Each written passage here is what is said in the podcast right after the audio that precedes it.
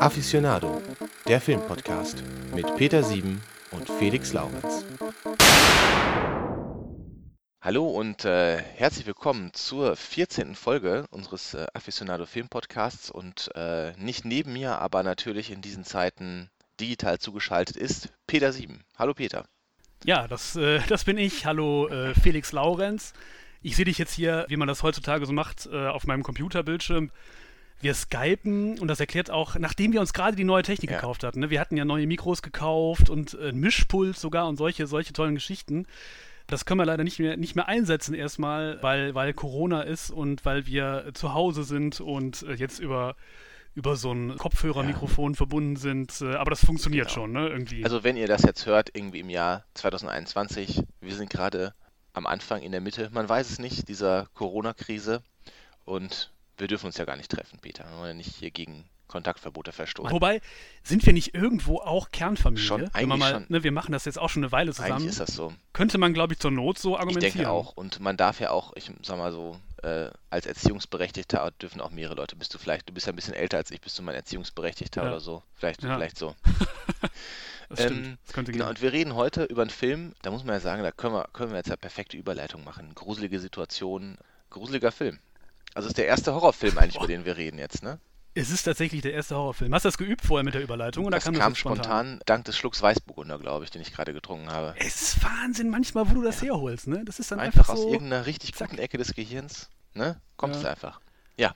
Also, genau, es geht um einen Horrorfilm. Äh, und wenn ihr natürlich den äh, Podcast äh, gesehen habt, wisst ihr auch schon, um welchen Film es geht. Es geht um einen Film aus dem Jahr 1999, nämlich Blair Witch Project heißt der Film. Ja, Blair Witch Project ist inzwischen ja auch ähm, ein absoluter Kultklassiker geworden. Er hat viele andere Filme beeinflusst und äh, ist ein sehr besonderer Film und ist, ist, ist ein extremer Low-Budget-Film Ja. auch. Ne? Ich weiß gar nicht, wie viel, wie viel hat er Die, gekostet? die Angaben schwanken ja immer sehr. Also äh, ich glaube, der Regisseur hat irgendwann mal gesagt, es seien alles in allem irgendwie mit der, äh, mit der Tonnachmischung etc. 200.000 Dollar gewesen oder sowas. Doch ja. so viel. Ich hatte, ich hatte immer gelesen, so um die äh, 60.000 Dollar mal oder Ja. so. Aber klar, alles in allem mag Die, die Angaben sein. schwanken da immer so ein bisschen, ja. Aber es waren wohl etwa 200.000, hat er gesagt. Und äh, der Film ist dann von dem Verleih für eine Million gekauft worden. Aber vielleicht, bevor wir jetzt hier einfach ins Detail dieser Entstehungsgeschichte oder dem Hintergrund des Films gehen, vielleicht kann man mal kurz eben zusammenfassen, worum es überhaupt in dem Film geht. Das geht ja in diesem Fall ganz schnell eigentlich. Ja, gut, das kann man ganz, ganz schnell zusammenfassen. Sind drei, sind drei Studenten, die eine Dokumentation drehen wollen über die Hexe von Blair, die in irgendeinem Waldgebiet im, in, in Maryland äh, angeblich Unwesen getrieben haben soll und die fahren dahin mit ihren Handkameras und ähm, ja, es spitzt sich dann zu, die verirren sich im Wald und dann passieren äh, übernatürliche Geschichten, plötzlich wackelt das Zelt und ähm, plötzlich hängen irgendwelche Voodoo-Geschichten in den Bäumen und ja, am Ende sind dann äh, die meisten dieser drei äh, tot, wenn nicht sogar alle. Und der Film ist, ist sowas wie eine Mockumentary, ne? Also man. Found Footage ist, Ähm, das ich, heißt, der, am Anfang des Films wird eingeblendet, dass äh, das, was wir dann anschließend sehen, angeblich äh, Filmaufnahmen sind, die man gefunden hat, äh, nämlich die Filmaufnahmen, die dann gedreht worden sind von diesen drei Studenten. Und äh, die seien alle vor einem Jahr gestorben und jetzt würde man die erstmals zeigen, so ungefähr. Also es ist, glaube ich, genauer gesagt, heißt das Genre Found Footage, weil, ähm, weil es ja um dieses gefundene Material geht und nicht äh, Mockumentary. Also Mockumentary wäre wahrscheinlich ja der Überbegriff, würde ich mal sagen. kann man, kann man Ja, vielleicht so sagen. Genau. Wenn du schon Found äh, Footage anbringst, dann kann man aber zumindest sagen, dass das ja einer der ganz frühen Vertreter dieses, dieses Subgenres oder Also- so war, ne? Und, und auch andere Filme ähm, beeinflusst hat, hier äh, Paranormal Activity später. Also ich, ich denke, man kann Sachen. sagen, es war der, der Vertreter, der das in Hollywood populär gemacht hat. Also ich habe äh, noch mal ein bisschen recherchiert. Es gab äh, 1980 schon einen halbwegs populären Film mit dem in Deutschland schönen Titel Nackt und zerfleischt. Das war so ein äh, klassischer Exploitation-Film und da ähm, Ja. wurde dieses Found-Footage-Ding in so eine Rahmenhandlung eingesetzt. Das, äh, da ist das das Material einer Filmcrew, die über einen Doku über Kannibalen im, ich glaube, im Amazonas machen wollte und dabei selber gemordet und gebrandschatzt hat und so. Also das gilt als einer der ersten Vertreter, das war 1980, aber natürlich durch den enormen finanziellen Erfolg von äh, Blair Witch Project war das natürlich der Film, der das in Hollywood zu einem validen Genre gemacht hat, zu einem, also viele Nachahmer gefunden hat. Nackt und zerfleischt heißt im, im Original äh, Cannibal Holocaust. Auch, So als, äh, auch ein schöner Titel. Info. Ja, geht so. Genau, aber ähm, genau, vielleicht erst noch mal so ein bisschen, dass wir nur über den, über den Film reden. ich, ich äh, fand, dass da vieles eigentlich ganz gut funktioniert in dem Film. Also, dass schon der Erfolg, klar, die Kampagne dahinter, über die wir gleich auch nochmal reden, hat sicherlich großen Anteil am Erfolg des Films. Aber ich glaube, der Film als solcher funktioniert eigentlich auch ziemlich gut. Ich weiß nicht, ob er heute noch so gut funktionieren würde, aber naja, der Film würde heute nicht mehr funktionieren, weil es ihn ja schon gab. Also weil die Sehgewohnheiten ja sich, sich äh, verändert haben. Ja, aber wenn er heute auf, ja gut, wenn er heute auf den Markt kommen würde, gäbe es viele andere Gründe, warum er nicht mehr so funktionieren würde. Aber ich finde. Was denn zum Beispiel? Also gut, da sind wir jetzt schon wieder bei den Hintergründen des Films, aber ähm, ähm, das Studio hat ja sehr bewusst gespielt mit, äh, mit, mit, mit der mit Realität und Nicht-Realität. Also die haben ja alles getan, um den Eindruck zu erwecken, dass es sich um echte Ereignisse handelt. Und, Ach so meinst du? Und, ja, darüber reden wir vielleicht doch genau, später. Also ähm, genau, also der Film als solcher, ich finde, also ich weiß noch, ich habe den damals im Kino gesehen. Ich weiß auch nicht, wie ich das konnte, weil ich damals erst 14 war, als er im Kino war. Ähm, weiß okay. nicht, wie ich da reingekommen bin. Ich, ich, ich, ja, du hast ja wahrscheinlich schon Ich vermute mal, er war 16 Jahre, natürlich hatte ich einen dicken Rauschebart. Ähm, da fand ich ihn gar nicht so gruselig. Und habe ich ihn irgendwann vor ein paar Jahren nochmal gesehen, da fand ich ihn auf einmal sehr gruselig. Jetzt habe ich mir natürlich für den Podcast nochmal angeguckt. Äh, da war ich so ein bisschen im Mittelweg unterwegs. Aber ich finde, dass das schon eigentlich von den Schauspielern her gut gemacht ist und dass man denen vieles abnimmt davon und dass dieser Stil eigentlich da sehr gut funktioniert, den die gewählt haben.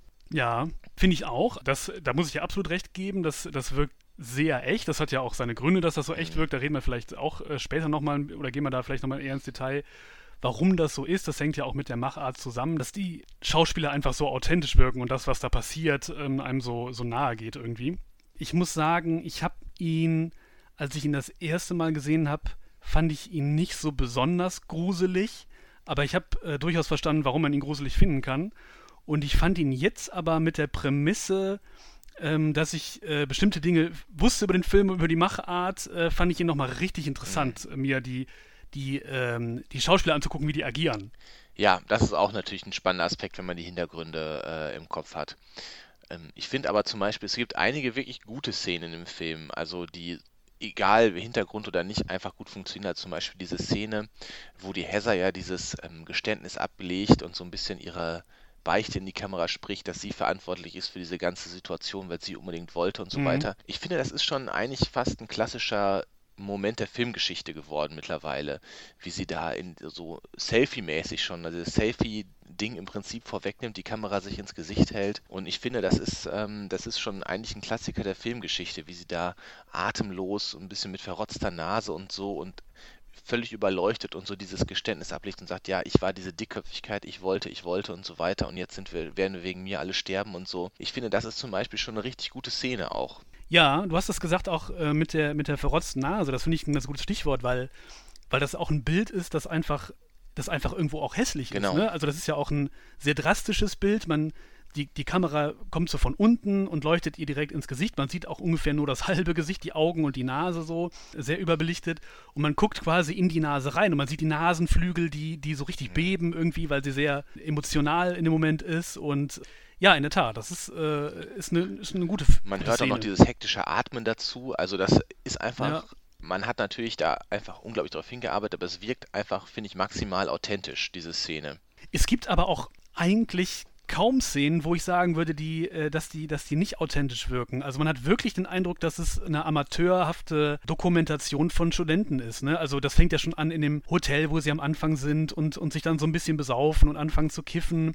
Oder zum Beispiel die Szene, wo sie die, äh, die Karte auf einmal nicht mehr haben, ne? wo sie sich verirren und klar wird, sie haben die, die, die Karte, nicht mehr die Landkarte und dann äh, einer von den, ich weiß ist es äh, Joshua oder so, dann, dann Mike, zugibt, Mike dass, dass Mike mhm. war es, äh, der, der nicht mit den langen Haaren, so, der mit den kurzen Haaren, äh, zugibt, dass er die Karte we weggeworfen hat und äh, diese, diese Gruppendynamik, die dann da entsteht, ne? also diese untereinander, diese, dieser Streit zwischen den drei Leuten, das wirkt schon wirklich verdammt echt. Also wie sie sich da anschreien und so und, und auch rumfluchen. Ich habe irgendwo mal gelesen, da kommt, glaube ich, äh, über 150 Mal wird das Wort Fuck in dem Film erwähnt. Und das ist, das ist in der Tat so, das wirkt irgendwie echt. Und ähm, ich finde, dieses Low-Budgethafte, was da drin ist, hat dem Film auch gut getan, weil vieles ja auf so einer sehr psychologischen Ebene stattfindet. Auch der ganze Horror findet ja auf einer psychologischen Ebene statt. Weil man sieht ja nie irgendwas Horrormäßiges. Also du siehst immer nur so komische Steinhaufen oder so komische Figuren oder sowas und das Zelt wackelt vielleicht mal. Aber man sieht ja nie, man hat ja aus guten Gründen darauf verzichtet, auch diese Hexe jetzt irgendwie zu zeigen oder so. Oder Ja. irgendwelche Horrorfiguren oder sowas zu zeigen. Das ist ja alles, alles findet ja im Kopf statt. Und ich finde, dass darin liegt auch eine große Stärke dieses Films. Man sieht ja manchmal nicht nur, nicht nur wenig, sondern gar nichts. Ne? Es gibt ja auch, ähm, wo die im Wald rumrennen, äh, Momente, wo, wo du nur ein schwarzes Bild tatsächlich hast. Ne? Und generell ist das Bild ja sehr körnig. Die arbeiten ja irgendwie mit zwei Kameras, eine Videokamera und so eine 16mm Kamera in Schwarz-Weiß. Und die, die Bilder sind ja technisch richtig schlecht. Und das macht halt auch sehr viel aus. Und du hast natürlich, naja, diesen, diesen Scheinwerfereffekt. Das heißt, du siehst tatsächlich immer nur, wie, wie in so einem Tunnel, genau das, was die Protagonisten auch gerade sehen. Das heißt, du bist jetzt nicht irgendwie so ein allwissender Zuschauer, der, der von oben irgendwas betrachten könnte oder so, sondern du siehst eben nur immer aus, aus der Perspektive der, der Agierenden. So. Und erzählerisch hat dieses Found Footage natürlich auch super viele Vorteile, muss man sehen, weil etwaige Logikfehler oder ähnliches kann man natürlich einfach damit herwischen, dass nur Ausschnitte zu sehen sind von dem Ganzen und so. Ja, Ne? Das ist richtig. Also das hat natürlich auch in dem Sinne einen Vorteil. Und ich finde, genau was du sagst, diese Szenen, dass dieses Amateurhafte, das, das, das, das macht einfach die besondere Stärke des Films aus. Also auch dieses, diese Flucht durch den Wald in einer Szene, wo sie aus dem Zelt flüchten, weil dann ja irgendwie diese, ne, das Zelt wackelt und sowas und dann flüchten sie aus dem Zelt und rennen irgendwie eine Minute lang quer durch den Wald und rufen und Hilfe und was weiß ich. Das hat schon eine gewisse, schon eine enorme Stärke, finde ich, als Szene. Also das sind wenige Ja. Horrorfilme, die so eine Intimität auch irgendwie schaffen, finde ich, und so eine Intensität in der, ähm, in der, in dieser, ähm, jetzt sage ich schon wieder so komisch, aber so diese Immersion ist einfach sehr intensiv da. Also man wird sehr reingezogen in diese. du musst aufhören mit, mit den Fremdwörtern, mit, die mit I Ich habe auch gerade festgestellt, dass jetzt drei Fremdwörter mit I waren. Aber man wird einfach sehr in diese, ähm, in diese Situation hereingezogen. Das schafft der Film halt Ja, extrem schon. gut. Äh, man, man ist so mit, mit, mittendrin dabei irgendwie, ne? Also es ist nicht der perfekte Film oder sowas. Aber ich finde, das, was er erreichen will, was sein Ziel ist, das schafft er sehr gut. Muss man, muss man glaube ich, so anerkennend Ja, sagen. also ja. und ähm, ich meine, äh, wir reden ja später noch drüber, ich meine, aus keinem der Schauspieler ist was wirklich Großes geworden, aber ähm, die sind für diesen Film gut eingestellt worden und gut so von der Regie geführt worden, dass es einfach wunderbar funktioniert hat. ist es eigentlich erstaunlich. Also auch die beiden äh, Regisseure haben danach nicht mehr unbedingt Großartiges geleistet oder sagen wir mal nichts, was jetzt besonders populär gewesen wäre. Aber es ist eigentlich erstaunlich. Also nach diesem, naja, also nach dieser extremen Öffentlichkeit, die die damals hatten, das war ja schon, schon ein großes Phänomen und das war höchst populär und es gab ja dann auch Fortsetzungen, die, die sehr viel teurer auch waren und so, wo man, wo man dann äh, sehr viel mehr Geld reingepumpt hat, dass da nichts draus geworden ist, weil auch wie du schon sagtest, schauspielerisch ist es ja schon gut. Ja, also wirklich ja. gut. Und ich finde auch äh, von den Bildern einfach sehr gut gemacht, also weil sie ja sehr mit diesem unterschwelligen Horror arbeiten. Und es ist ja nie so, äh, diese Jumpscares oder so, wo dann auf einmal äh, ganz groß irgendwas Gruseliges auf dem Bildschirm auftaucht, sondern es ist ja ein bisschen, ja, subversiv ist vielleicht auch übertrieben, aber unterschwelliger. Also diese Endszene zum Beispiel, finde ich, ist auch ganz großartig gemacht. Ähm, Die ist stark. wo man wirklich nur den Mike in der sieht, wie er in der Ecke steht und in die Ecke guckt. Das hat halt was, ähm, so- was extrem Gruseliges, weil jeder sich natürlich fragt, was ist das, was macht er da und warum? Und das ist so andersartig einfach. Ja, das stimmt. Ähm, das ist in der Tat andersartig. Die Endszene fand ich, fand ich auch richtig stark. Endet ja auch so ein bisschen offen, man weiß ja auch gar nicht genau, was passiert ist.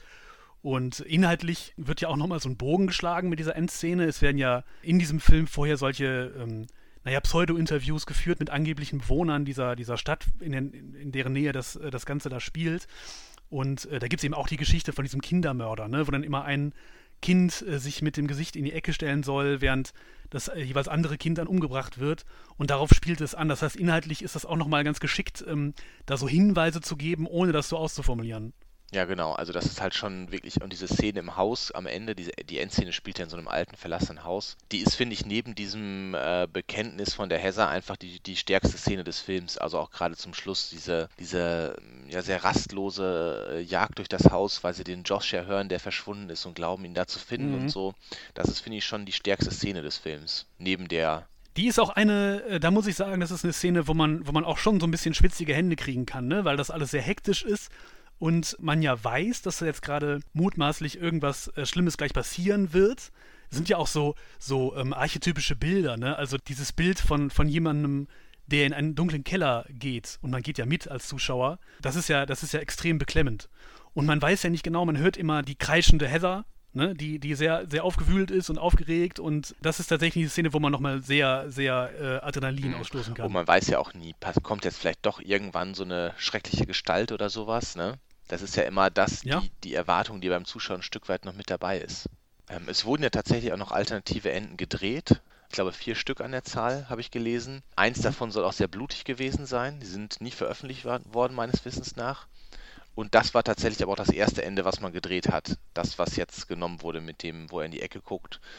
Und äh, man hat sich halt eben auch dazu entschieden, das zu nehmen, weil die Leute ein bisschen verwirrt waren nach dem Ende, weil was soll das und was ist das und so. Und es ist halt ein sehr offenes Ende geht dann ja auch direkt in den, in den äh, Abspann über. Ne? Man sieht, wie die, wie die Kamera umfällt und das, das war's dann. Man hört sowas wie ein Schlaggeräusch so, oder ja, so. Sehr dumpf, ja. Dann ist der Film vorbei. Ja, weiß ich nicht. Äh, wir haben schon so ein bisschen angedeutet, was, was die Machart angeht. Vielleicht kann man darüber auch mal so ein bisschen reden, weil man muss ja eben auch sagen, wenn wir sagen, das sind starke Bilder und, und dies und das äh, ist toll gemacht, muss man ja auch sagen, dass das teilweise vielleicht auch Zufall war und dass die, dass die Regisseure da vielleicht auch nicht immer ganz so großen Einfluss drauf hatten. Mhm. Ja, also teilweise schon. Also jetzt, also teilweise ja und teilweise nein. Sie haben natürlich auch sehr viel offen gelassen an Möglichkeiten. Ne? Sie haben ja so ungefähr, ein, die haben halt wirklich diese Leute, ich glaube, drei Tage, die Schauspieler drei Tage in den Wald geschickt und acht Tage oder acht sogar. Tage sogar. Ich glaube, nee, acht Tage waren die Dreharbeiten insgesamt, aber äh, wie auch immer, ein paar Tage in den Wald geschickt und hatten halt ähm, denen auch noch, also die Schauspielerin von Hazard zum Beispiel musste noch dafür da lernen, überhaupt mit der Kamera umzugehen. Also die haben wirklich die Schauspieler selber die Kamera bedient. Ähm, also das, das schafft ja auch diese, die Echtheit des Films. Und die wurden halt in den Wald geschickt und äh, per GPS von Ort zu Ort geleitet. Also sie hatten GPS, das gab es 1999 schon. Und Wahnsinn. dort lagen dann das war wahrscheinlich das teuerste am ganzen Film damals. Genau, und dann äh, lagen dort halt Regieanweisungen und teilweise auch Essen oder sowas und der nächst, nächste Ort, zu dem die gehen sollten. Und dann ähm, waren da so Anweisungen drin, also der Regisseur hat da mal darüber gesprochen, auch für die einzelnen Schauspieler, wie sie sich verhalten sollten ungefähr. Da stand dann zum Beispiel in Heather, du bist dir absolut sicher, dass du weißt, wir müssen nach Süden gehen und du nimmst, äh, wirst kein Nein akzeptieren oder so. Oder dann steht da, Josh, ähm, keine Ahnung, heute irgendwann wirst du halt einfach ausrasten und hast die Schnauze voll von dem ganzen Kram. Und das waren halt so grobe Anweisungen und die Schauspieler selber hatten die Möglichkeit, das halt selber zu interpretieren und die und die Crew hat halt nur ganz selten eigentlich überhaupt eingegriffen.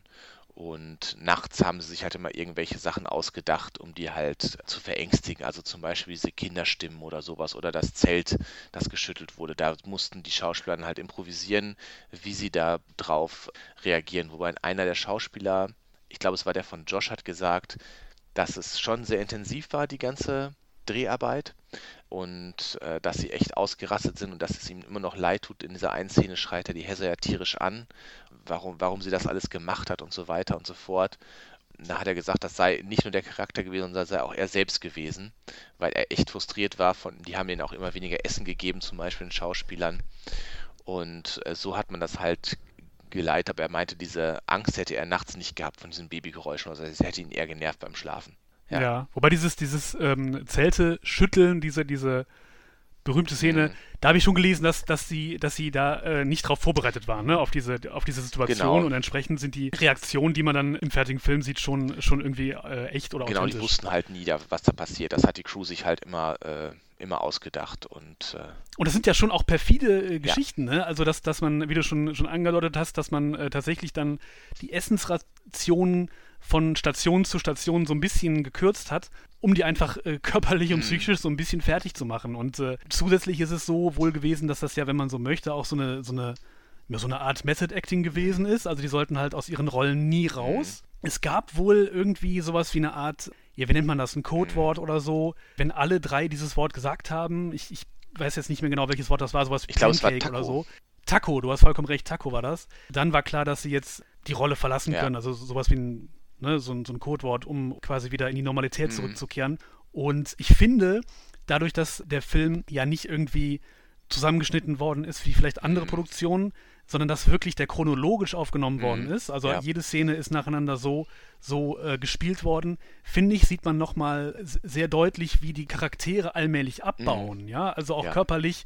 Die, die sind irgendwie blass und, und sehen, sehen ungepflegt und scheiße aus, je Ja. weiter der Film voranschreitet. Und das ist, ist schon extrem. Zum Beispiel diese Szene, die du am Anfang angesprochen hast, von Heather, die diesen, diesen Monolog Mhm. in die Kamera spricht, war es wohl so, habe ich mal in irgendeinem Interview gelesen, dass es danach schwer war, die, die Schauspielerin, die auch Heather heißt, also Mhm. die Schauspieler haben dieselben Namen Ja. wie, wie die Rollen, wieder zurückzubringen irgendwie, weil die danach ganz hysterisch und Mhm. aufgelöst war und, und äh, so einen Weinkrampf hatte Ja. wirklich, ne? Das ist ja auch so ein Teil dieser, was du gerade gesagt du hast es ja gerade im Nebensatz erwähnt, dass die Schauspieler wirklich genauso heißen wie die Charaktere.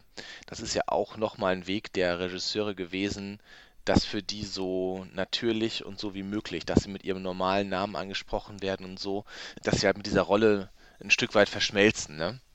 Also da haben sie ja alles für getan. Ja gut, allein deswegen war es ja auch schon, mal abgesehen vom Budget, wahrscheinlich notwendig, drei vollkommen unbekannte Mhm. äh, Jungschauspieler zu nehmen. Ne? Also übrigens, ich glaube, über 2000 Bewerber gab es Ja. da, ne? wo sie die drei draus Ja. ausgewählt haben. Und sie haben wohl allen die Frage gestellt, äh, ähm, ich weiß nicht, ob du das auch mal gelesen hast, äh, wenn ähm, du bist im Gefängnis und du hast eine Anhörung zur vorzeitigen Haftentlassung, warum sollen wir dich rauslassen? Ja.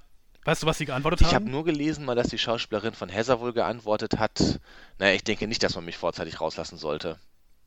Und das hat sie wohl überzeugt. Also, ja, genau. Schlagfertig. Sehr schlagfertig. Genau, also das ist halt wirklich ganz spannend, wie die halt äh, sehr diese darauf hingearbeitet haben, so eine gewisse Bahn vorgegeben haben, und die Schauspieler natürlich viel improvisieren mussten. Und Ja. man muss natürlich auch bedenken, die haben ja sehr lange schon an der Idee für den Film gearbeitet. Ich glaube, seit 1991 hatten die beiden Regisseure die, äh, die Idee. Und äh, es hat halt sehr lange gedauert, bis sie äh, das Geld zusammenbekommen haben. Die, die paar Dollar für, ähm, für den, Für die Kameras. Tatsächlich waren die Kameras, habe ich mal gelesen, die beiden äh, teuersten Posten, ne? Die, die zu besorgen und äh, für die Zeit auszuleihen. Also ich glaube, die, also ich glaube, die Dreharbeiten alleine haben tatsächlich nur 35.000 Dollar gekostet. Das ist richtig Ja. wenig, wenn man das mal Ja, vergleicht, das ne? Was, was so ein normaler Hollywood-Film Das ist kostet. nichts, das ist selbst, also, also heutzutage kostet in Hollywood selbst eine Indie-Produktion halt einen zweistelligen Millionenbetrag, ne? Also Mhm. das ist schon echt, Ja, das stimmt echt schon. krass. Die, der Nachfolgefilm, äh, hier Blair Witch ähm, äh, 2, Ja. Der, glaube ich, ein, zwei, drei Jahre später, ich weiß gar nicht, also relativ kurz darauf Mhm. äh, in die Kinos gekommen ist, der hat 15 Millionen Ja, Dollar da gekostet. sieht man mal, was das halt Ne? für so ein No, es ist halt quasi ein No-Budget-Film. Das ist halt vom Budget her ungefähr so eine bessere Abschlussarbeit an einer, äh, an einer Filmhochschule in den USA. Hat aber weltweit 248 Millionen Dollar eingespielt. Ja, das ist ja der Wahnsinn. Gilt ja auch, ähm, ich glaube, neben Paranormal Activity tatsächlich als der profitabelste Film aller Zeiten. Also wenn man mal, nee, da muss ich, da muss ich widersprechen. Das habe ich nämlich vorher noch extra nachgeguckt. ja, aber da scheiden sich die Geister. Das ist richtig, aber der möglicherweise, man weiß nicht genau, weiß, aber der möglicherweise rentabelste Film. Dann sage ich das Ja. jetzt. Darf man das sagen? Ja. Ist schon nach 22 Uhr? Nee. Der, der möglicherweise äh, rentabelste Film war äh, Deep Throat von 1972. Ich weiß nicht, worum es in dem Film geht oder was das bedeutet. Ich kann kein Englisch, kann ich nicht so gut. ähm, aber der Vielleicht können unsere ähm, Hörer war das ja noch besser viel, viel. Ja. Der war jedenfalls ähm, günstiger und hat angeblich, also das, wie du schon sagtest, die Mhm. Zahlen schwanken da sehr, bis zu 600 Millionen Dollar eingespielt. Ja. Das war aber auch irgendwie so eine das, ganz komische Nummer, wo so Mafiosi dran beteiligt waren und so. wobei das der Film bei den 70ern, ich kann mir nicht vorstellen, dass irgendein Film in den 70ern 600 Millionen Dollar eingespielt hat. Das, ich weiß das es ist nicht. totaler Quatsch. Das ist ja auf der weiße Hai-Niveau. Also ich habe mal gelesen, ähm, dass diese Zahlen teilweise auch ein bisschen geschönt sind, weil ähm, dieser Film, wie ich gerade schon sagte, produziert worden ist von, Ja. von so Mafiosi, von so Banden Mhm. irgendwie. Und die haben auch diese, diese Sexkinos Mhm. betrieben, wo der dann lief, der Ja. Und haben das so ein bisschen zur Geldwäsche Ja. verwendet. Deswegen ist die Zahl wahrscheinlich Quatsch. Aber ich denke mal, Und deswegen hast du wahrscheinlich recht, wenn du sagst, dass Paranormal Activity zusammen Ja. mit diesem Film einer der Das sind auf jeden war. Fall die drei Filme, die immer genannt werden. Also wenn man jetzt mal guckt, dass wie vielfache seiner Produktionskosten der Film eingespielt hat, dann ist dieser Film, also Blair Witch, auf jeden Fall in den Top 3 mit dabei. Ohne Ne? Frage. Also das ist halt schon wirklich der Wahnsinn, wenn man guckt, dass es so ein kleines Projekt ist und 250 Millionen im Jahr 1999, das ist nochmal viel mehr als heute. Das entspricht wahrscheinlich heute, wenn du guckst mit den gestiegenen Kinopreisen, 600 Millionen oder so vielleicht. ja, ja. locker, ne? Also das Ja. ist halt der Wahnsinn. Das kann man schon so sagen. Ich frage mich, ob die beiden Regisseure damals, äh, ich meine, die waren noch recht jung, Anfang, Mitte 30 oder so, ob die damit gerechnet haben, dass das so krass Das kann ich mir fast nicht vorstellen. Also, weil sowas ist ja nicht planbar auch. Sowas, ich meine, die haben zwar wirklich viel getan, um den Mythos um diesen Film zu befeuern und so, und die haben auch wirklich lange daran gesessen, sich die ganze Mythologie hinter dieser Hexe auszudenken. Das muss man ja auch sagen, da steckt ja auch viel Arbeit drin, sich diese ganzen Gruselgeschichten da drumherum auszudenken, äh, mit dem Ort und mit den Sachen, die ja passiert sein sollen und so. Aber sowas kann man nicht planen. Da gehört halt auch ein bisschen Glück dazu, glaube ich der richtige Zeitpunkt einfach ja, und so. Der Film hat ja seinen Durchbruch so ein bisschen gefeiert auf dem Sundance Film Festival. Also, ich glaube, jeder, jeder Filmfan hat schon mal von dem Festival gehört. Also, mit einer der Mitbegründer mhm. ist ja Robert Redford und ist so das, das Indie-Festival schlechthin eigentlich. Und äh, da war der Film halt einer der ganz großen Erfolge, also zumindest beim Publikum. Da heißt es, dass die Leute, wo ich Schlange gestanden haben, bis zum Parkplatz, weil sie den Film sehen wollten. Und äh, direkt nach der Vorführung oder wenige Stunden danach hat halt der Filmverleih den Film auch eingekauft. Ja, das ging dann recht schnell. Ne? Ich habe auch irgendwie ähm, äh, gelesen, dass der äh, anfangs in relativ wenigen Kinos eigentlich nur zu sehen war und dass es dann sehr schnell ging innerhalb von ein, zwei Wochen, dass dann irgendwie weit über 1000 Kinos den dann auch in den USA gezeigt haben, weil der Erfolg einfach so, so wahnsinnig ja. war. Ne? Das ist ein richtiges Phänomen ja. gewesen. Ist auch so das erste Internetphänomen mhm. gewesen. Also das, das passt so ein bisschen zu dem, was du sagtest, mit dem richtigen Zeitpunkt. 99, da war halt so Internet so mhm. das Superding, so noch am Anfang irgendwie. Und ja, die hatten ja weiß ich nicht, so, soll man das jetzt schon erzählen? Ich denke, jetzt kann man das erzählen. Diese Geschichte mit der, mit der Webseite, ja. die haben ja so eine Webseite ins Netz gestellt, auf der diese ganze Geschichte um diese drei Studenten als, als wahre Geschichte verkauft worden ist und auch dieser ganze Mythos um, um die Hexe von, von Blair erzählt worden ist, alles ausgedacht übrigens. Also es, es gibt diesen Mythos eigentlich nicht mhm. oder diese Legende, das haben die sich auch die beiden äh, Regisseure ausgedacht. Ja, diese Seite hat sich irgendwie, man würde sagen, also heute würde man sagen, die ist viral ja, gegangen. Bevor also es eigentlich viral, damals, viral gab. Genau, bevor es viral gab. Die hat innerhalb relativ äh, kurzer Zeit äh, eine Million Aufrufe gemacht, diese Seite, was heute jetzt auch nicht mehr der mhm. Burner ist, aber damals war das halt ein mega Phänomen. Und das heißt, die haben schon lange bevor der Film überhaupt äh, für Zuschauer äh, zu sehen war, diese Geschichte erstmal in die Welt gebracht. Mhm. Ne? Und, und äh, dadurch natürlich, keine Ahnung, das war halt eine ganz neue Form des Marketing ja. auch, ne? was, was sie da versucht haben. Ich würde auch sagen, es ist weiterhin, obwohl es über 20 Jahre her ist, jetzt ist einfach die beste Viralkampagne aller Zeiten, die jemals ein Film äh, hingelegt hat. Also die jemals einen Film hingelegt hat, auf jeden ja. Fall. Das muss man, muss man so sagen. Und man kann ja auch sogar noch weitergehen. Und also gerade bei diesem Projekt ist das vielleicht auch nicht nur einfach Marketing und eine gute PR, sondern es ist ja auch Teil dieses ganzen Kunstprojekts, mhm. ne? Ja. Finde ich. Also ich denke mal, dass das auch zu diesem Gag dieses ganzen ja. Films gehört. Aber die haben ja wirklich das, also der Verleih hat das ja wirklich auf die Spitze getrieben diese Echtheit vorzutäuschen des Ganzen. Ne? Also die haben ja wirklich auch viel dafür getan. Die Schauspieler waren ja auch dazu angehalten, sich nicht in der Öffentlichkeit zu zeigen, um mhm. halt äh, wirklich den Eindruck zu entwecken, dass sie, dass sie wirklich verschwunden sind. Die haben halt viele Maßnahmen einfach getroffen, um den Leuten wirklich vorzutäuschen, dass das, dass das echt ist. Und das hat. Ja, auch mit fingierten Filmaufnahmen mhm. und äh, äh, Fotos von Büchern ja. und Interviews angeblich von den Angehörigen der, der drei Studenten, solche Sachen. Genau, halt, die ne? Seite war ja schon gemacht, wie damals einfach so eine Hobbyseite aussah. Das war ja auch das Geniale daran, ne? Dass es. Ähm, dass es, äh, dass es im Prinzip aussah, wie so eine Seite auch ausgesehen hätte damals. Und man war damals ja noch nicht so 1999 noch nicht so sensibilisiert wie heute dafür, dass es vielleicht auch einfach nicht echt ist oder so, wo man sich heute mir direkt fragt, ist das ein Fake? Damals gab es das Wort Fake in dem Kontext noch gar nicht. Nee, klar. Also das, das ist das, was du vielleicht am Anfang auch nochmal sagen wolltest, als es darum ging, ob man so einen Film heute noch machen kann oder nicht. Dieser Fake News-Charakter. Äh, der würde das heute wahrscheinlich torpedieren. Das würde einfach auch gar nicht funktionieren, das war das, was ich vorhin sagen wollte, weil Schauspieler haben heutzutage alle irgendwie einen Instagram- oder Twitter-Account und dann würdest du gucken und mhm. dann siehst du, die sind da und denen geht's gut und da ist nichts. Ne? Also, ja, genau, so fängt schon an, da hast du recht, ähm, ja. Also alleine deshalb würde das nicht mehr so funktionieren wie heute. Ja, und ich glaube, man würde heute, ähm, weil, es, weil es auch andere ähm, Gewohnheiten gibt und ein anderes Medienverhalten und so, äh, ich glaube, das würde stark negativ konnotiert. Ja irgendwie mhm. ähm, äh, werden, weil, weil man fände das dann auch nicht lustig mhm. oder eine tolle Idee, sondern man mhm. würde vielleicht, dann kommt dann irgendwie Mimikama und sagt, ja. wir haben aufgedeckt, das stimmt alles ja, gar nicht genau. oder so. Und äh, ich, ich kann mir vorstellen, dass das dass dem so einem Film vielleicht eher schaden würde sogar, wenn man es heute nochmal so machen würde. Also die Schauspieler haben auch gesagt, dass sie dann, dass einige Leute dann sehr sauer auf die waren, Aber der Schauspieler vom Josh, oder der Josh heißt ja auch Josh, hat, ähm, hat dann auch erzählt, dass es sehr anstrengend war. Also, dass dieser, also Artis, Artisan, so hieß der Verleih, hat diese, diese Echtheitskarte halt so heftig wie möglich versucht zu spielen. Die sind auch zum Beispiel nicht in, zur Premiere in Cannes eingeladen worden, die Schauspieler, um diese Karte halt zu spielen. Und sie wurden mhm. wohl wirklich für mehrere Monate, manchmal liest man auch Jahre, bei IMDb als vermisst, wahrscheinlich totgeführt. Ach, das ist ja krass, ja. das wusste ich und gar nicht. Der Schauspieler von dem, äh, also der Mike, äh, Michael C. Williams heißt der Schauspieler mit kompletten Namen, der hat auch erzählt, dass seine Eltern tatsächlich von Verwandten Beileidsbekundungsanrufe bekommen haben. Wahnsinn, ja. leg dir das mal. Ja. Und äh, das ist so ein bisschen wie letztens diese Studentin, die zeigen wollte, wie, wie man sein, sein Instagram-Profil faken kann und dann so, ja. so eine fingierte Weltreise ja, gemacht hat. Genau. Ja, und er hat dann noch abschließend gesagt, dass er glaubt, dass der Filmverleih manchmal wirklich froh gewesen wäre, sie wären wirklich tot gewesen, weil es dann irgendwie noch besser reingepasst hätte. Also, ja. Ja, gut, zynisch. Das ist halt, das ist halt einfach, die, diese Kampagne hat halt perfekt funktioniert, weil die Zuschauer damals sowas, sowas kannte man einfach noch gar nicht. Auf sowas war man gar nicht vorbereitet. Ja, um da nochmal kurz, äh, kurz reinzugehen, was, was so diese Authentizität innerhalb des Films äh, betrifft.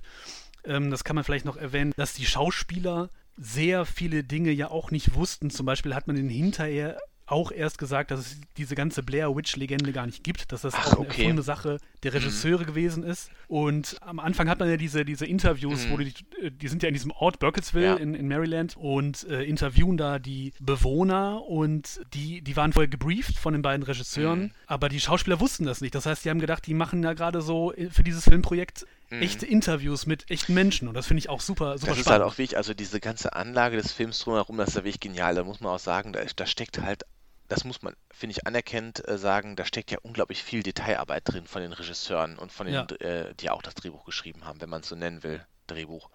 Die ja unglaublich viel Liebe und Detailarbeit da reingestellt haben, auch für diese paar Drehtage, also man sagt ja mal, okay, der Film ist in ein paar Tagen gedreht worden, dann war Schluss, aber die haben ja unglaublich viel Vorbereitung und Detailarbeit in diese paar Tage gesteckt. Also quasi jahrelang diese Mythologie ausgearbeitet, sich überlegt, wie machen wir das, die, ähm, diese Fake-Bewohner, die da auftauchen und so, da steckt ja unglaublich viel Arbeit drin. Ja, das stimmt. Also auch noch mehr, also auch wie du gerade schon sagtest, diese, diese ganze Legende um diese Hexe, ja. die ist ja auch bis ins Detail ausgedacht. Ne? Da, da haben die ja eine richtige Timeline mhm. quasi gemacht, die ein paar hundert Jahre zurückreicht. Ja. Und diese ganzen Geschichten, die sich um diesen Ort ranken und Pseudo-Historiker, die mhm. irgendwelche Dinge in Bücher mhm. äh, angeblich geschrieben haben, die es gar nicht gibt und so. Und das ist ja, das ist ja, hat ja teilweise schon so, so Tolkiensche Ausmaße, ja, ne? Also, genau. Also, wo man so eine ganze Welt erschafft. Ja, genau, das ist schon wirklich genial gemacht. Und ich habe auch mal gelesen, dass der Schnitt für den Film tatsächlich neun Monate gedauert hat. Und der Film ist ja auch relativ kurz, 78 Minuten, glaube ich, nur. Der ist ja, recht kurz, ja. Ähm, das halt so die, die Dreharbeiten von mehreren Tagen dann zusammenzudampfen auf 78 Minuten, das ist auch schon eine enorme Leistung, finde ich. Wobei 78 Minuten, also dafür, dass es ja quasi fast so was Kammerspielartiges mhm. ist. Du hast ja nur diese drei Darsteller auch, diese drei Figuren, die, die immer in derselben Kulisse quasi mhm, agieren. Wald. Äh, genau, es ist halt ein Wald. Es ist ja nie so, zumindest habe ich das beim, beim, beim Zuschauen nicht so empfunden, dass man, dass man irgendwie Längen wahrnimmt nee. oder so, ne? Nee, nee, es ist immer irgendwas passiert und eigentlich, wie du schon sagst, ist es ja eigentlich relativ stupide. Sie wachen auf, sie gehen herum, sie verlaufen sich, sie gehen wieder ins Bett, es passieren schlimme Dinge, sie wachen auf, sie gehen herum, verirren sich. Aber es ist trotzdem, dass immer irgendwie, man weiß auch gar nicht, also ich muss ehrlich sagen, ich weiß auch gar nicht, was passiert, warum die jetzt gerade dahin gehen und wo die sind und was deren Mission ist. Das ist alles so ein bisschen wir, aber äh, trotzdem kommt einfach so ein Gefühl der Hektik und es passiert immer was auf und so, das ist schon wirklich gut gemacht. Es gibt auch so Momente, wo man, wo man selber immer so sagen möchte, Mensch, Hessa, jetzt halt mal die ja. Schnauze und, und geh weiter. Mhm. Zum Beispiel, wo sie dann unbedingt noch diese Voodoo-Puppen noch aufnehmen will und sagt, nein, ich brauche davon 16 mm ja. und so. Man denkt immer, und die anderen sind schon sehr ungeduldig. Mhm. Und als Zuschauer sitzt man ja. auch so ein bisschen auf heißen Kohlen und, und denkt so, Leute, ihr müsst aus dem scheiß Wald raus. Irgendwie, ich ne? finde, was halt auch gut mitkommt, ist einfach diese Verzweiflung der Leute, die wächst. Die wächst ja bei einem selber auch. Ich kann mich, ich denke gerade an diese Szene mit diesem Baum, der über diesen Fluss führt wo sie, ja. wo sie dann, wo dann der, ich glaube, Mike sagt so, verdammt, das ist derselbe Baum. Und wo sie dann ja. ruft, das ist nicht derselbe Baum, das ist nicht derselbe Baum, das ist nicht. Ja. Und irgendwann steht sie direkt davor, es ist derselbe Baum, so. Und wo man auch einfach wirklich mit selber hofft, bitte lass es nicht denselben Baum sein, so. Ja, ja, genau. Und man hofft ja auch, also ich habe zumindest als Zuschauer gehofft, dass sie vielleicht, also beim ersten Mal, doch irgendwie aus diesem Wald rauskommen. Oder einer zumindest rauskommt aus dem Wald. Gut, ich meine, klar, der, der Anfang sagt es dem Zuschauer ja schon, dass die, dass die mutmaßlich nicht aus dem Wald rauskommen. Man weiß es ja eigentlich schon. Aber es ist ja auch eher ungewöhnlich, weil sonst bei diesen Horrorfilmen dieser Art, wo nach und nach irgendwie, man kennt das ja, dann stirbt erst einer und dann gehen die zu zweit weiter und so. Also einer überlebt ja, Ja, meistens immer. genau, Ne? ja. Ja, also dieser, diese Viralkampagne ist halt das, was den Film halt heraushebt, auch einfach so. Das muss man einfach sagen. Und dieses, Ja, und das ist aber, gehört aber meines Erachtens, wie gesagt, ähm, zu diesem Gesamtkonzept. Das gehört irgendwie zum Film ja, mit dazu. ja, absolut, absolut. Und ähm, das Erbe dieses Films ist einfach dieses Found-Footage-Genre populär gemacht zu haben. Also danach gab es ja noch viele Filme, die auch in diese Kerbe geschlagen haben. Teilweise sogar sehr, sehr große und teure Produktionen. Ich weiß nicht, ob du mal Cloverfield gesehen hast. Ich wollte es gerade auch sagen, ich habe den noch nicht gesehen, aber ähm, mir ist bewusst, dass der, dass der auch so ein Found-Footage ist. Ne? Also ich finde den Film Cloverfield auch sehr gut, aber man merkt natürlich, dass das einfach eine richtig teure Produktion ist, die dahinter steckt. Ich denke mal, so geistiger Nachfolger ist dann wahrscheinlich eher sowas wie Paranormal Activity. Genau, das, das, das war ja auch ein extrem günstiger Ja. Film, ich glaube sogar noch günstiger. Ich habe irgendwie was von 15.000 Dollar nur gelesen oder so. Im Grunde genommen ist ja auch nur eine Kamera Mhm. nötig gewesen, um es aufzunehmen, theoretisch. Der führt das nochmal noch mal konsequenter fort vielleicht, ne? Äh, noch Oder mal, anders. noch mal auf einem engeren Raum halt, doch in einem, in einem, ja, eher in einem ganz anderen Setting halt irgendwie, ne? Eigentlich sogar nochmal, macht er noch einen anderen Dreh, bringt er noch rein, dieser Film, weil bei Paranormal Activity ist man ja anders als bei äh, Blair Witch Mhm. Project, ist man ja als Zuschauer, weiß man ja wesentlich mehr. Das ist ja, der, das Mhm. ist ja der, der Witz an dem Film, dass man Dinge weiß, die die Protagonisten nicht wissen, weil man Weil halt äh, nachts Dinge sieht, die die nicht gesehen haben. So. haben, ja. Genau, das heißt, eigentlich hat er eine, eine ganz andere Dynamik. Mhm. Äh, man ist da auch nicht so, so mittendrin. Man ist eher in dieser Situation, dass man in den, den die warnen Ja, will und stimmt. sagt, Leute, guckt doch Mhm. mal, was da Mhm. passiert. Aber klar, genau, das ist auf jeden Fall, ja, wie, wie soll man sagen, ein, Film, der das, der das stark aufgegriffen hat, ja, dieses, dieses äh, Motiv. Genau. Also und äh, ein Film, den es wahrscheinlich auch ohne Blair Witch Project genauso wie Cloverfield nicht gegeben hätte, weil Blair Witch Project halt den Beweis erbracht hat, dass solche Filme finanziell extrem erfolgreich sein können. Ja, Ja. klar. Ich habe gerade überlegt, ob das nicht doch schon eine Tradition ist, die älter ist, diese, diese Nummer mit dem äh, Found Footage, nämlich bei so klassischen Abenteuerromanen, ne, wo man Mhm. das auch manchmal hat, dass dann irgendwie, was weiß ich, der Archäologe, der, der findet Schriften von einem gewissen Ja, äh, Sir bla bla bla und dann wird dessen Geschichte man erzählt. könnte, Oder sogar, oder sogar bei Planet der Affen, Ja, also in ja, einem das Roman. stimmt, der nämlich, Roman ist wo, ja auch- Wo, ne, oder wenn ich sogar mal weiter zurückgehen darf, ich äh, dachte, du würdest mir jetzt diesen äh, intellektuellen Einsatz wegnehmen. Die Leiden des jungen Werther ist ja eigentlich auch Found Footage.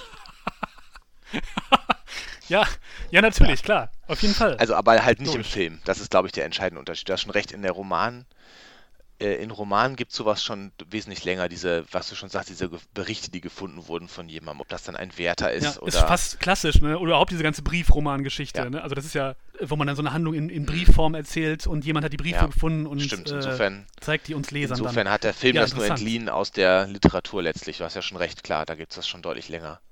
Toll, ja, das passt jetzt, dass du, ich ihr, ihr seht das nicht, am, wenn ihr uns hört, aber ich sehe das, äh, nachdem Felix jetzt über den, den Werther gesprochen hat und so, da erstmal schön in seinem Weißweinglas. Ich sag doch mal, äh, als Name-Dropping sage ich nur Goethe. Kannst du den persönlich? Nee, ich kannte nur den Napoleon, aber der kannte Goethe. Ah ja, so, über, über eine Ecke. Äh, Name-Dropping muss ich noch eine Sache kurz Ja, sagen. Nämlich Leonard Nimoy. Was ist mit Leonard Nimoy? Ah, ich dachte, das hättest du vielleicht auch irgendwo gelesen. Und zwar ähm, ist es ja so, dass sie sich irgendwie inspirieren haben lassen äh, für, für ihre Idee von äh, einer, einer recht populären TV-Sendung der frühen 80er oder späten 70er, die hieß äh, In Search of Okay. in den USA. Und äh, da ging es um solche paranormalen Ereignisse, die in so einer Pseudo-Doku halt aufgearbeitet worden sind. Und präsentiert wurden die, äh, so wie Jonathan Frakes X-Factor gemacht hat, von Leonard das Nimoy. ist ja fantastisch. Ja, das ist ja. ja, fantastisch. Ja. Ja, das wusste ich nicht. Ich dachte, du als Star Trek-Fan hättest das vielleicht irgendwie Nee, habe ich, hab ich nicht tatsächlich. Also das, äh, das war, Na das ist gut. mir neu. Aber finde ich spannend, dass da die Tradition der Star Trek-Schauspieler, die paranormale Phänomene präsentieren, quasi begonnen hat mit Leonard Nimoy. Ja, Ja, aber keiner konnte es so gut wie Jonathan Nein, Frakes, muss das man auch sagen. Es müsste eigentlich mal jetzt wieder eine neue Sendung geben, wo jemand sowas präsentiert. Was bleibt noch zu sagen? Ähm, Einen traurigen Blick auf die Karrieren der Beteiligten könnte man ja nochmal werfen, die sich nicht so erfolgreich Mm, ja. entwickelt haben wie das äh, Found-Footage-Genre.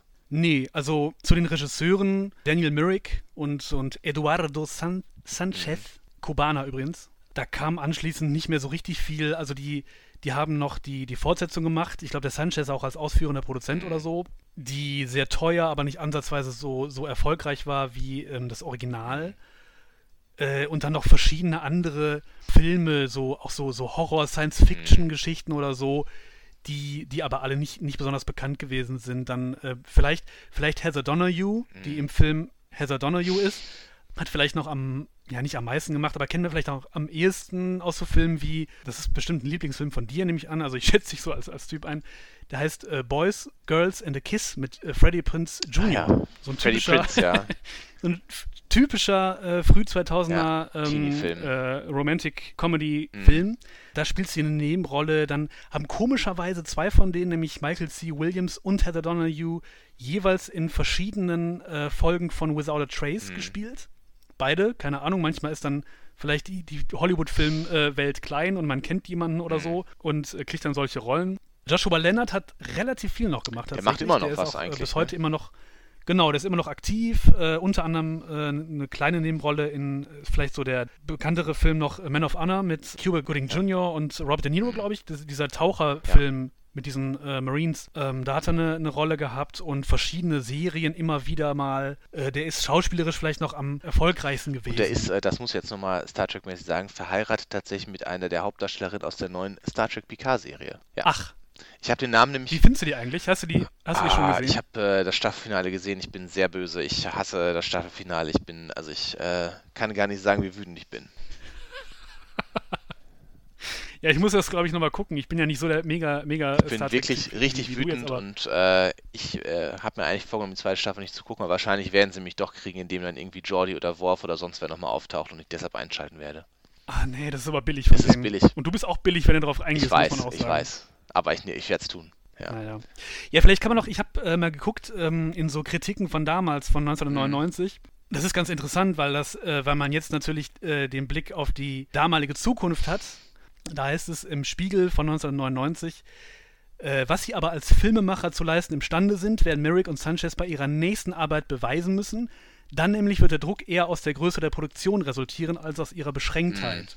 Jedenfalls ähm, Aber- wissen wir ja jetzt, dass, ähm, dass danach nicht mehr Ja. viel Erfolgreiches kam, Mhm. einfach so. Das, das ist offenbar, man weiß ja jetzt nicht, ob, keine Ahnung, es hat offenbar nicht gereicht, um, um Ja. die große ähm, Karriere zu starten. So. Für, für diesen Schuss, für diese sehr kreative, sehr Mhm. coole Idee, ähm, war das gut, aber offenbar ist es so, dass, dass sie sich danach ausgepowert Ja. haben, einfach. Dass es das dann war, so an, an kreativem Input vielleicht. Kann sein. Das ist ja auch schwierig dann halt, äh, ich meine, so ein Projekt, wo du jahrelang dran arbeitest, ähm, ist eine Sache, aber dann halt äh, eine große Produktion mit einem richtigen Drehbuch und so weiter ist auch nochmal was ganz anderes. Also das ist ja was anderes als bei anderen Regisseuren. Also viele große Regisseure haben ja im Indie-Bereich angefangen. Also Tarantino könnte man nennen mit Reservoir Dogs zum Beispiel. Ähm, das ist Mhm. ja, das ist ja einfach viel näher dran an einer richtigen, größeren Produktion. Ein richtiges Drehbuch, Dialoge, du drehst an richtigen Locations und so weiter. Das ist, das ist, das, Ja, das ist ja einfach ein ganz anderer Lackmustest als jetzt so ein Film wie Blair Witch, der wirklich von der Machart ziemlich einzigartig ist, muss man sagen. Also es ist ja wirklich fast einzigartig, wie dieser Film entstanden ist. Zumindest wenn man im kommerziell erfolgreichen Bereich unterwegs ist. Absolut. Und irgendwie, es ist ja, es ist ja irgendwie so, hat man den Eindruck, als wenn da zwei, zwei junge Filmemacher äh, äh, irgendwie, das ist ja wie so eine Idee, die man beim, beim Bier hat, Ja. ne? wo, wo man dann einfach ein zu viel getrunken hat und dann sagt, boah, ist das nicht eine geile Idee? Mhm. War es dann ja auch. Aber wie du schon sagtest, ähm, handwerklich ist es halt nicht zu vergleichen mit, mit irgendwelchen Frühwerken von Tarantino oder, oder Ja. anderen Leuten, die solche, solche Indie-Filme Mhm. gemacht haben. Was man noch vielleicht auch noch erwähnen muss, gerade wenn es um die späten 90er geht und, und die, die, das damalige Filmgeschehen, gerade da stach so ein Film, der so billig aussieht und, und so eine Low-Budget-Produktion ist nochmal besonders hervor, weil, weil wir haben, das, das ist so diese klassische oder, oder so ein Revival dieser Blockbuster-Zeit auch, ne? So späte 90er, Mitte 90er, 96 Independence Day äh, oder 99 im selben Jahr. Was waren da die großen Filme? Star Wars Episode 1 kam raus. Äh, James Bond, Die Welt ist nicht genug oder Der Soldat James Ryan, das waren alles so Mega-Produktionen. Und dann hast du auf einmal diesen Billo-Film, der, der unglaublich erfolgreich ist. Das ist auch nochmal so ein Kontrast, den man, den man glaube ich, erwähnen muss. Ja, ich würde, ich Ja, würde mal sagen, die Differenzierung war noch nicht so ausgeprägt halt damals. ähm, es gibt ja neben den, also wir leben ja auch noch in der Blockbuster-Zeit, ne? Also wenn man guckt, die ganzen großen Marvel-Produktionen, die Disney macht oder sowas klar. zum Beispiel. Ähm, aber äh, es gibt halt schon mehr Versuche, mal so Genres so ein bisschen zu gucken, die so ein bisschen außerhalb sind. Also siehst du ja auch in dem Paranormal Activity oder sowas, das ja auch eine mittlerweile große Reihe ist zum Beispiel. Und damals war es halt noch viel ungewöhnlicher. Das ist ja so eine Imperfektion, die eigentlich generell in Hollywood immer schon ungewöhnlich war und wahrscheinlich immer ungewöhnlich auch sein wird. Und dieses Phänomen, dass man, glaube ich, einfach damals diesen, diese Internetseite und sowas, das man nicht richtig einschätzen konnte, das sehr, sehr neu war, dass, dass da, da kommt halt so ein perfekter Sturm irgendwie zusammen, der zu diesem Erfolg dieses Films geführt hat. Was, so, soll man abschließend noch was sagen zu diesem Film? Ich weiß gar nicht, ist es eigentlich der aktuellste Film, den wir jemals gemacht haben? 99, äh, nee, warte mal, ah, nee, Forrest Gump wollte ich fast sagen, aber das ist ja viel älter. Ja, fünf, Von, von 93. ja ne? 94, glaube ich, ne? War es nicht irgendwie? Oder Ja. 94. Ähm, Ich, ich, ist, nee, warte mal, das, das ist nicht der aktuellste Film, weil wir mal über die, äh, das Phänomen gesprochen haben, dass Filme immer länger aber so als, werden in, in aber so als Hollywood. einzelner Film ist es, glaube ich, der aktuellste, den wir bisher gemacht haben. Als einzelner Film, den wir, den wir uns angucken, ist es der aktuellste Film. Das heißt, wir nähern uns tatsächlich dem Millennium langsam Ja, auch. Ne? uh, ob da wohl das Internet auseinanderbricht und die Computer alle? Das, äh, das könnte sein, wenn man da nicht aufpasst. Da muss man was da tun. explodiert einem die Uhr so Da muss man was Handgelenk. tun. Da muss man was tun. Muss man ja. was machen. Ähm, ja, wobei, äh, mir fällt gerade ein, dass wir ja möglicherweise in der nächsten Folge Ja, dann einen Film haben werden, der neuer der wesentlich neuer nochmal. Ist noch ein paar Jahre neuer. ist. Der wesentlich, wesentlich Ja. neuer ist, der fast schon so aktuell ist, dass er, dass er gefühlt gestern Ja. erst gedreht worden ist. Und, und einfach ein richtig, richtig guter Film ist. richtig guter Film mit dem, wir haben es eigentlich letztes Mal schon angekündigt und dann haben wir es jetzt doch auf, auch aufgrund der Umstände nochmal umgeplant, der auch einfach einen der, der ähm, besten Schauspieler hat, die, die Hollywood vielleicht äh, zu bieten hat. Der übrigens bei äh, Blair Witch zum Beispiel eine von diesen Voodoo-Puppen hätte spielen hätte er können. können. Und äh, ich finde für mich fast schon der beste Film des 21. Jahrhunderts. Boah, da greifst du jetzt aber äh, schon. Ja, Ja. müssen wir dann drüber diskutieren. Das äh, mehr dazu in der nächsten Folge von Aficionado. ja, In diesem Sinne, macht's gut, äh, bleibt gut, gesund, bleibt gesund, muss Leute, man ne? sagen. Eben.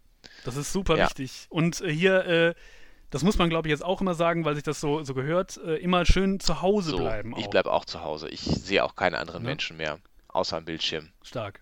Also, macht's gut, bleibt gesund und bis zum nächsten Mal. Bis dann. Ciao.